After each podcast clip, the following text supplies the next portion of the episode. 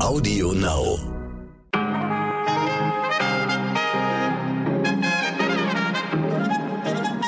Meine lieben Zuhörerinnen, ich wünsche Ihnen einen ganz wundervollen guten Morgen an diesem Mittwoch, den 4. Mai. Ich bin Michel Abdullahi und hier ist für Sie heute wichtig mit unserer langen Version.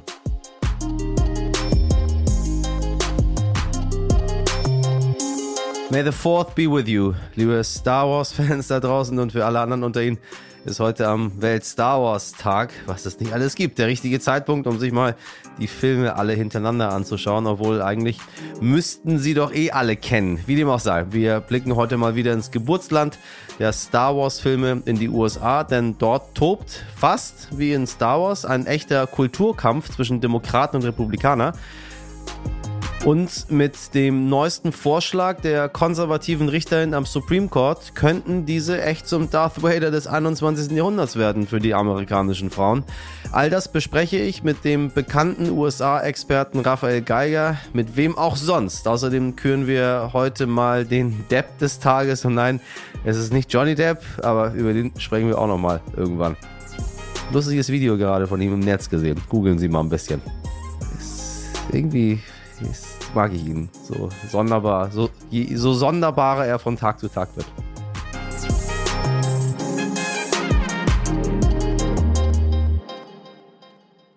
Zuerst für Sie das Wichtigste in aller Kürze. In der umkämpften Hafenstadt Mariupol haben gestern russische Truppen mit der Erstürmung des belagerten Stahlwerkes Azovstal begonnen. Zuvor kam es in der Nacht immer wieder zu schweren Bombardierungen des Stahlwerkes und noch immer sollen sich etwa 200 ZivilistInnen dort befinden. Der CDU-Vorsitzende Friedrich Merz ist gestern in der Ukraine angekommen und hat sich dort überraschenderweise mit dem ukrainischen Präsidenten Volodymyr Zelensky zu einem einstündigen Gespräch getroffen. Merz ist nach eigener Aussage auf Einladung des ukrainischen Parlaments in Kiew. Europa ist übergewichtig, das sagt zumindest die Weltgesundheitsorganisation WHO jetzt. Demnach seien mehr als die Hälfte der Erwachsenen in Europa zu dick. Auffällig ist, dass der Anteil der übergewichtigen Männer höher ist als der der Frauen. Trotz der Ukraine-Krise und der damit verbundenen wirtschaftlichen Folge auch für uns scheint sich der Arbeitsmarkt weiter zu erholen, denn im April waren 53.000 Menschen weniger arbeitslos als im Vormonat und die Arbeitslosenquote sank auf 5 Prozent. Nur noch fünf statt eigentlich sieben Tage Isolation heißt es wohl demnächst für Corona-Positive, denn das Robert-Koch-Institut hat jetzt für die Verkürzung der Isolationszeit grünes Licht gegeben. Der sogenannte Freitest wird zwar immer noch dringend empfohlen, ist aber auch nicht mehr verpflichtend. Bereits vergangene Woche hatten sich Bund und Länder auf diese Regelung geeinigt, wollten aber die Empfehlungen des RKI noch abwarten. Deutschland ist nur noch Platz 16. Hm, und nein, liebe Hörer, nicht auf der FIFA-Weltrangliste, obwohl da auch nur vier Plätze weiter vorne. Ich spreche von etwas Wichtigerem für uns und unserer Demokratie, nämlich der Pressefreiheit. Ja, denn diese hat sich in Deutschland laut einem Bericht von Reporter ohne Grenzen weiter verschlechtert und die Gründe dafür sind gravierend. Gewalt gegen JournalistInnen, die abnehmende Medienvielfalt und eine Gesetzgebung, die Journalistinnen und Journalisten sowie ihre Quellen gefährdet. Allein im letzten Jahr zählte Reporter ohne Grenzen ganze 80 gewaltsame Angriffe auf JournalistInnen. Das waren so viele wie noch nie seit Beginn der Aufzeichnung und dreimal dürfen Sie raten, wo die meisten sich davon zugetragen haben. Richtig, bei Querdenker-Demos. Damit aber noch nicht genug. Auch unsere Staatsgewalt hat sich nicht gerade mit Ruhm bekleckert. Ganze zwölf Angriffe gehen aufs Konto der Polizei. Nimmt Reporter ohne Grenzen alles zusammen, dann gilt die Lage der Pressefreiheit in Deutschland nicht mehr als gut, sondern nur noch als zufriedenstellend. Und das darf in einem Land wie Deutschland, wo die Meinungs- und die Pressefreiheit im Grundgesetz verankert ist, einfach nicht sein. Meine lieben Leute da draußen, stehen Sie dagegen auf. Eines der höchsten Güter, die wir in diesem Land haben, ist diese Pressefreiheit, ist diese Meinungsfreiheit, ist, dass ich in dieses Mikrofon sagen kann, was immer ich möchte. Und wir senden das Ganze. Das darf niemals, niemals, niemals in diesem Land gefährdet sein. Ich kämpfe dafür jeden Tag und ich wäre Ihnen sehr verbunden, wenn Sie uns dafür auf der anderen Seite den Rücken stärken. Denn es ist alles andere als selbstverständlich, wie Sie gerade sehen. Und ich sage Ihnen eine Sache, ich glaube, das wird alles noch schlimmer werden. Lassen Sie uns das direkt am Anfang im Keim ersticken. Danke fürs Zuhören. Aber es geht trotzdem noch weiter. Also nicht jetzt auflegen oder aufhören. Ich bin immer noch da. Also. Wohnraum in Deutschland wird immer knapper. Ein anderer großer Classic, der wahrscheinlich in das eine Ohr reingeht und in das andere Ohr wieder raus, genauso wie das die Leute immer wieder dicker werden. Ähm, trotzdem, gut aufgepasst, es kommen immer höhere Mieten, die sich fast niemand mehr so wirklich leisten kann. Auch das wissen sie alle, trotzdem leben wir alle noch irgendwie. Und Immobilienpreise, die ins Unermessliche steigen. Die Ampelkoalition will zwar 400.000 Wohnungen bauen, aber vielleicht sollte sich der Bund erstmal um seine eigenen leerstehenden Immobilien kümmern. Diese erreichten nämlich jetzt einen neuen Höchststand. 6.455 der insgesamt 38.000 Wohneinheiten stehen nämlich leer und das schon jahrelang. Der Grund, warum insgesamt über eine Million Quadratmeter Fläche unbewohnt sind, man kann es sich fast schon denken, mangelhafte Bausubstanz und natürlich massive Sanierungsrückstände. Uh, oh, oh, heute ein Tag mit vielen schlechten Meldungen, tut mir leid. Die EU-Kommission arbeitet an einem Vorschlag für ein Ölembargo als Verschärfung mit weiteren Sanktionen gegen Russland. Mein Kollege Jan Rosenkranz klärt uns nun auf. Jan, Deutschland hat ja nicht alle Sanktionen unterstützt. Ist man denn dieses Mal dabei? Jedenfalls hat die Bundesregierung bei diesem EU-Sanktionspaket immerhin schon das sechste dieser Art ausnahmsweise mal nicht als letzter auf der Bremse gestanden. Wirtschaftsminister Robert Habeck hatte schon am Montag verraten, das Ölembargo wird kommen. Das hatte ja auch der ukrainische Präsident Zelensky immer wieder gefordert, dass die Sanktionen nun endlich auch das Öl umfassen sollten. Die EU hat zwar bereits vor kurzem ein Kohleembargo beschlossen, es soll ab August gelten, aber das ist ja vergleichsweise unbedeutend. Für gerade mal vier Milliarden Euro hat Russland im letzten Jahr Kohle in die EU exportiert. Öl ist da schon eine ganz andere Hausnummer. 450 Millionen Euro geben die EU-Staaten für russisches Öl am Tag aus. So ein Ölembargo wäre für Russland also schon nach neun Tagen teurer.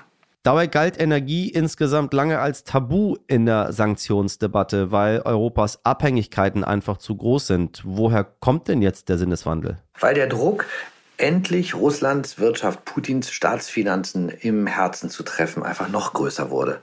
Und weil natürlich Europa seit zwei Monaten auch heftig daran gearbeitet hat, diese Abhängigkeit zu beenden. Am Sonntag erst hat das Wirtschaftsministerium den aktuellen Fortschrittsbericht Energiesicherheit veröffentlicht. Und da zeigt, der Anteil russisches Öl am deutschen Verbrauch ist seit dem Beginn des Krieges von 35 Prozent auf nur noch 12 Prozent gesunken. Das ging also insgesamt verdammt schnell. Andere Länder haben dann auch eine weit größere Abhängigkeit. Die haben jetzt Zeit bis zum voraussichtlich Ende des Jahres, sich daraus zu befreien. Und Ungarn hat ja bis zuletzt auf eine Ausnahme für sich gepocht. Was bedeutet denn das Embargo nun für uns VerbraucherInnen? Es wird hier und da ruckeln, es könnte heftige Preissprünge geben. Also das zumindest gibt Habeck, der Wirtschaftsminister, schon mal zu. In eine neue Ölkrise werde Deutschland das Ölembargo aber nicht mehr bringen. Also da werden wir nicht reinrutschen. Kritischer könnte es aber vorübergehend werden. Vor allem heißt es immer wieder im Osten des Landes. Ein Drittel der Rohölimporte aus Russland wird ja bislang in der Raffinerie im brandenburgischen Schwedt verarbeitet. Seit DDR-Zeiten ja beliefert durch die Druschba-Pipeline. Druschba wir erinnern uns russisch für Freundschaft, aber damit ist es ja erstmal vorbei.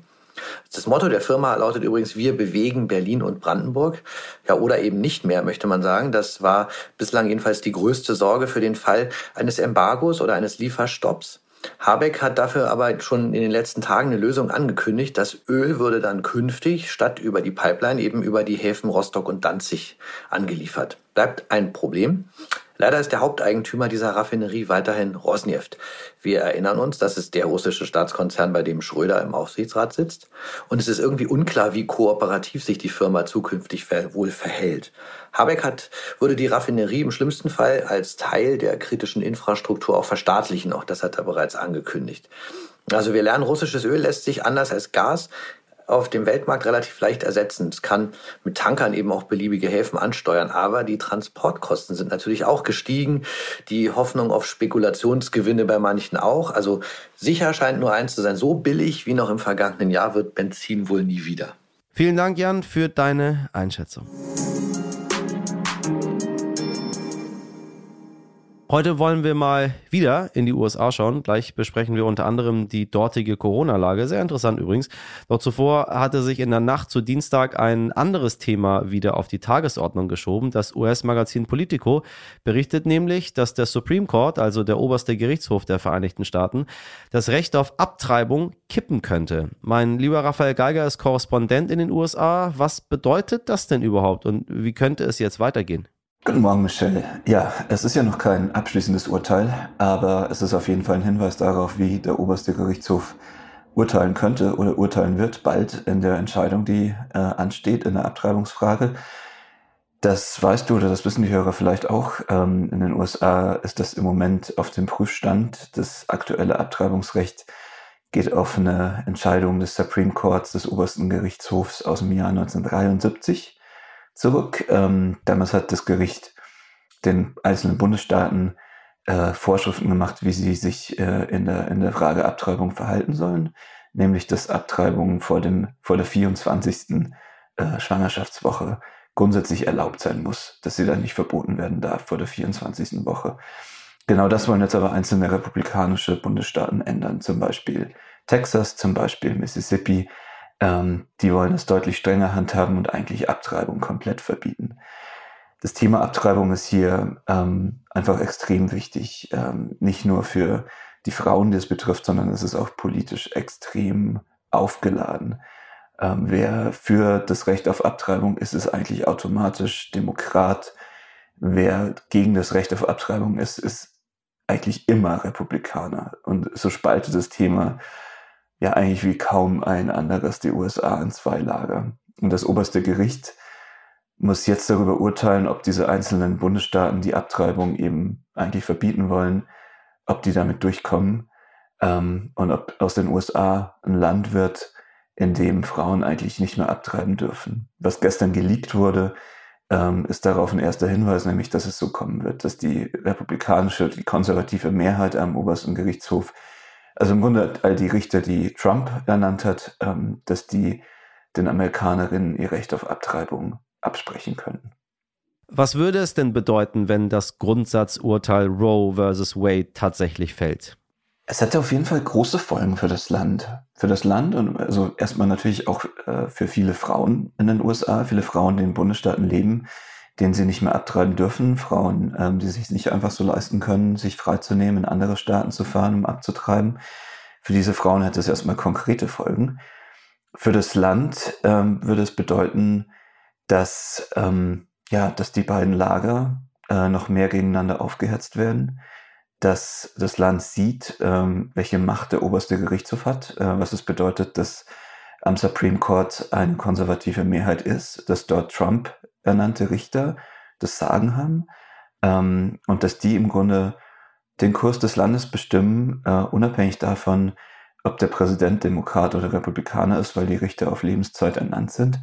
Es ist eigentlich eine Machtdemonstration des obersten Gerichts. Ja, das, das oberste Gericht ähm, diktiert den USA einen konservativen Kurs.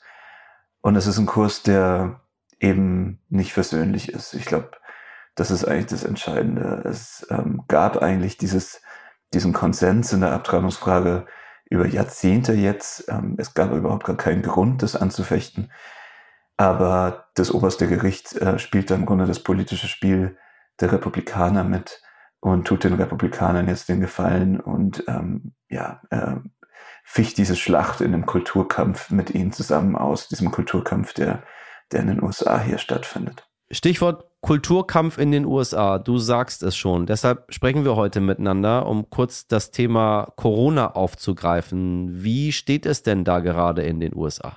Ähm, ich glaube besser als in Europa. Ähm, es ist, ähm, die Zahlen sind niedriger. Tatsächlich?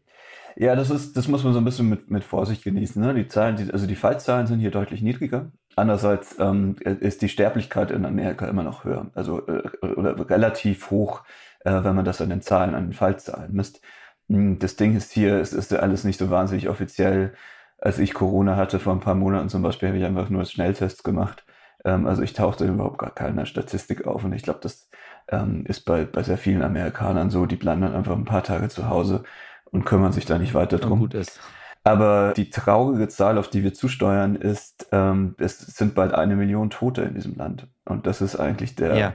Der Meilenstein. Ähm, das, das steht ähm, in drei, vier Wochen an, ähm, wenn es so weitergeht. Und das muss man sich natürlich wirklich erstmal vorstellen, was das bedeutet. Ja? Äh, eine Million Menschen sind in diesem Land an Covid-19 gestorben.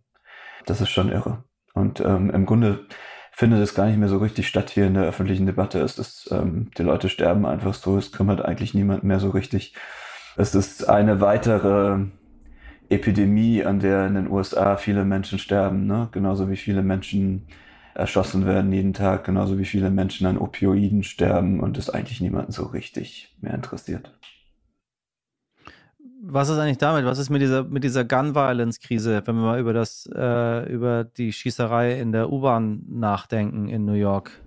Ja, die ähm, Gun-Violence-Krise ist es gut, dass du das ansprichst, weil es ist, es ist im Grunde wirklich die Krise, die hier viele beschäftigt. Also mehr als die Corona-Krise eigentlich. Ähm, die die, die äh, Schießerei in der U-Bahn vor vergangener Woche bei der ja nicht mal jemand gestorben ist, war eigentlich nur so ein, so der eine Moment, in, in, in dem alle mal geguckt haben, was ist da eigentlich los? Am selben Tag waren so viele andere Schießereien in New York, bei denen auch Menschen gestorben sind, über die niemand gesprochen hat. Ähm, Richtig. Es wird ja, ständig ja. geschossen in diesem Land. Es ist ganz schrecklich. Ähm, an jedem Wochenende, vor allem an den Wochenenden, vor allem nachts, ähm, sterben äh, Leute, weil sie im, im, äh, im Bus sitzen und der Bus in, auf der Straße in Schusswechsel gerät. Es sterben teilweise Kinder, weil sie am, am Spielplatz am falschen Ort zur falschen Zeit sind. Die meisten Schießereien sind natürlich unter Teenagern, die in irgendwelchen Gangs sind und die sich gegenseitig bekriegen. Aber das ganze Land findet dagegen eigentlich wirklich kein Mittel. Es ist, ähm, es ist wirklich die Krise, die das Land beherrscht und, und die eigentlich, ja, die veranschaulicht, wie kaputt die Gesellschaft teilweise ist.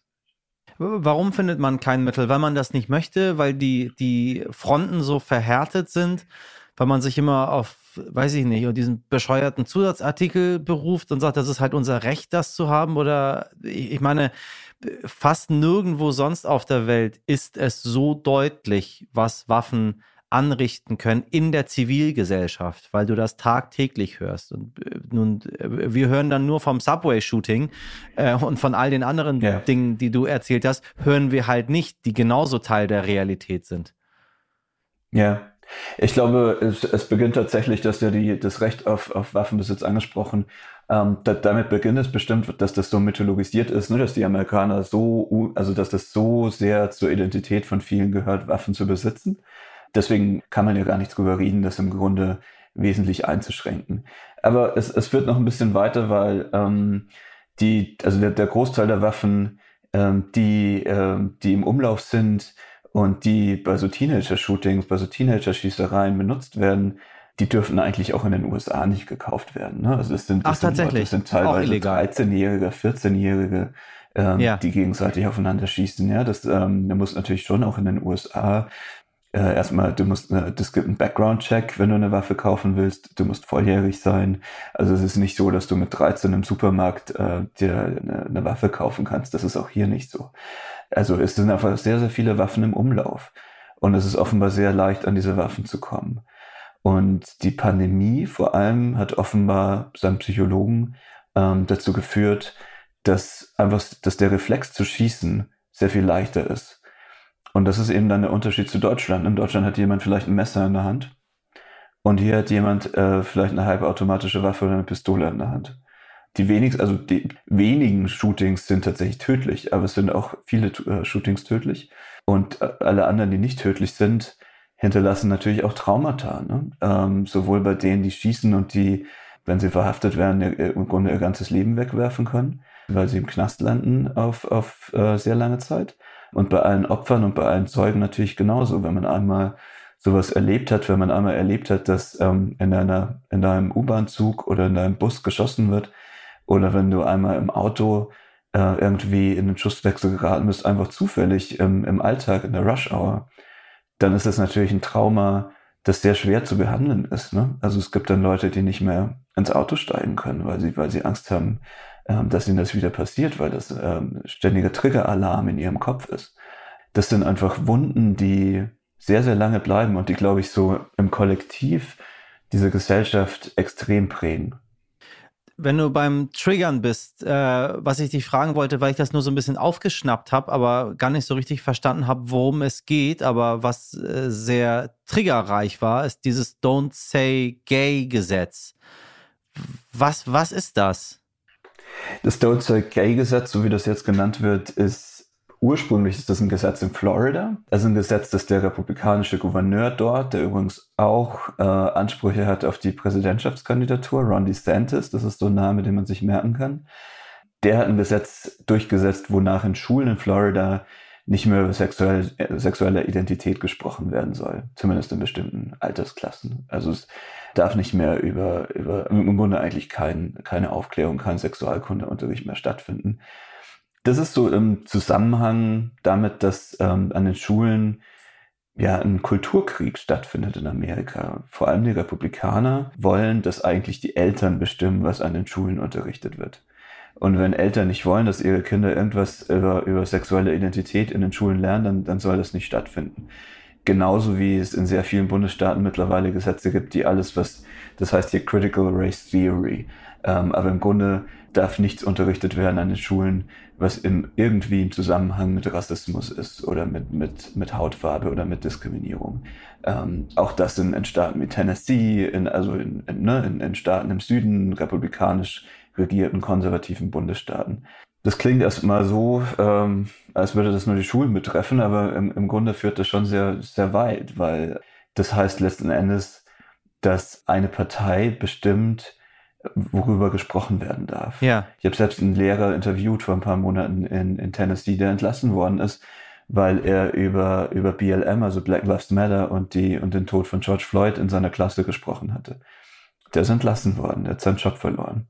Und das geht natürlich in die Richtung, ja, man kann es eigentlich Faschistoid nennen. Ne? Das, das ist eine Gesellschaft, in der niemand mehr mit anderen Ideen in Kontakt kommen will und Andersdenkende unterdrücken will im Grunde deren Existenz zerstören will. Denn klar, also wenn Lehrer in Florida dann über, über sexuelle Identität im Unterricht reden würden, dann würden sie auch ihren Job verlieren. Also das, was eigentlich ihre Freiheit als Lehrer wäre und das, was ihre Schüler eigentlich auch von ihnen erwarten, wird dann eben von, dem, von diesem Gesetz unterdrückt. Und das ist eigentlich die, der große Trend in Amerika leider, dass man andere Meinungen, so gut es geht, unterdrückt, sich abgrenzt, ähm, zusieht, dass die nicht mehr geäußert werden dürfen. Das ist, der, das ist leider das, worauf es in diesem Land immer mehr hinausläuft. Schließt sich irgendwie für mich auch ein bisschen der Kreis zum Anfang des Gespräches mit der Gun-Violence-Krise, dass äh, Fronten so dermaßen verhärtet sind, dass du dich in einem, ja, in einem absoluten Kulturkampf befindest und viele Dinge auf massive äh, Gewaltsebene gelöst werden, sei es durch Schusswaffen oder in dem Fall halt durch, äh, ja, das ist, das ist psychische Gewalt, was den Menschen ja angetan wird. Mhm. Ähm, ist das so ein bisschen das Erbe von, von Trump äh, oder musste das irgendwann so kommen, weil man einfach Sachen so ein bisschen ja, ignoriert hat, totgeschwiegen hat, nicht drüber gesprochen hat? es ist schwer, das zurückzudrehen. Ne? Also Trump hat das Ganze, glaube ich, einfach, einfach beschleunigt. Ähm, er war einfach Ausdruck dessen, was schon in den Obama-Jahren von den Republikanern begonnen wurde. Und dass, dass Trump dann gewählt wurde, dass Trump, einfach nochmal kurz sich das vorzustellen, dass Donald Trump Präsident der Vereinigten Staaten war. Ähm, was ja, was ja, ja immer ja, noch unglaublich ist eigentlich. Ne? Das, das hat das einfach extrem beschleunigt, diesen Trend dieser Radikalisierung.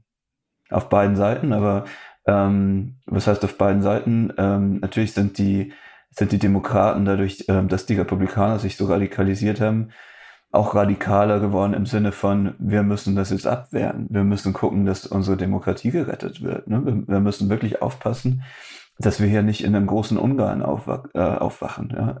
Und Ungarn ist eben das Vorbild. Ungarn ist das, was, was Trump feiert. Es gibt im, im Mai zum ersten Mal CPAC, das ist die, die äh, große Konferenz der amerikanischen Konservativen, bei der Trump immer auftritt, die findet zum ersten Mal in Budapest statt. Also im Grunde ist, ist Ungarn das Modell ähm, für das, was, was Trump will. Ein, Absurd. ein autokratisches Land mit Grenzen, mit keiner Einwanderung, in, in, dem im Grunde ein Mensch bestimmt, wo es lang geht. Das ist im Grunde, ne? Das ist ähm, äh, Ungarn ist das, ist das Modell und ich glaube, darunter können wir uns alle vorstellen, was das bedeutet.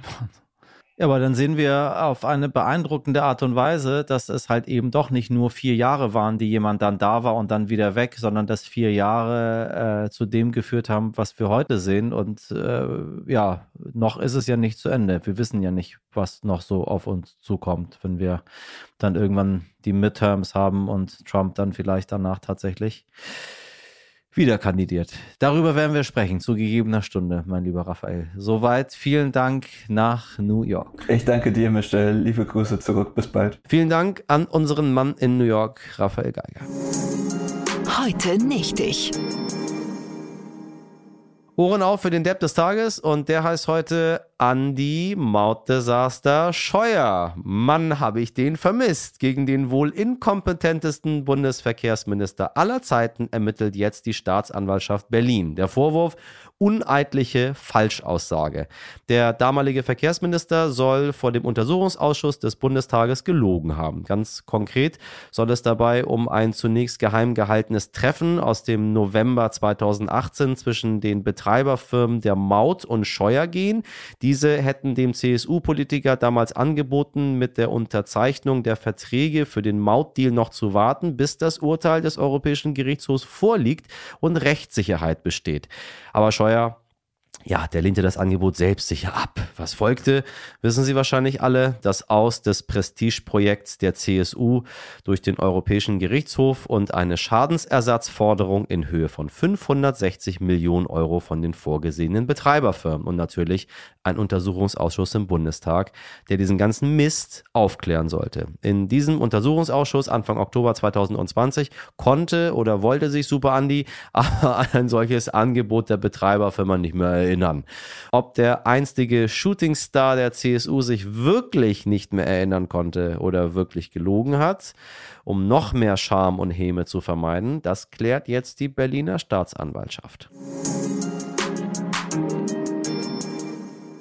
Und damit sind wir auch schon leider, leider, leider wieder am Ende von einer weiteren Weltklasse-Folge heute wichtig. Und wir hoffen, dass dies kein Debakel war wie die Maut, obwohl das ähm, ja das ist wirklich schwer zu toppen, was dort passiert ist.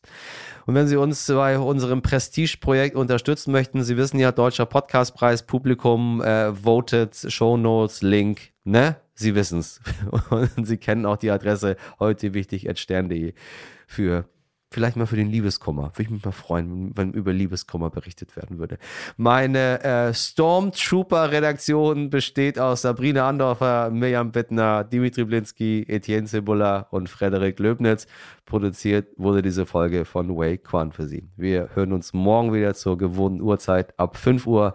Schönen Mittwoch. Machen Sie was draus. Ihr Michel. Dam, dam, dam, dam, dam, dam, dam, dam, Abdullahi.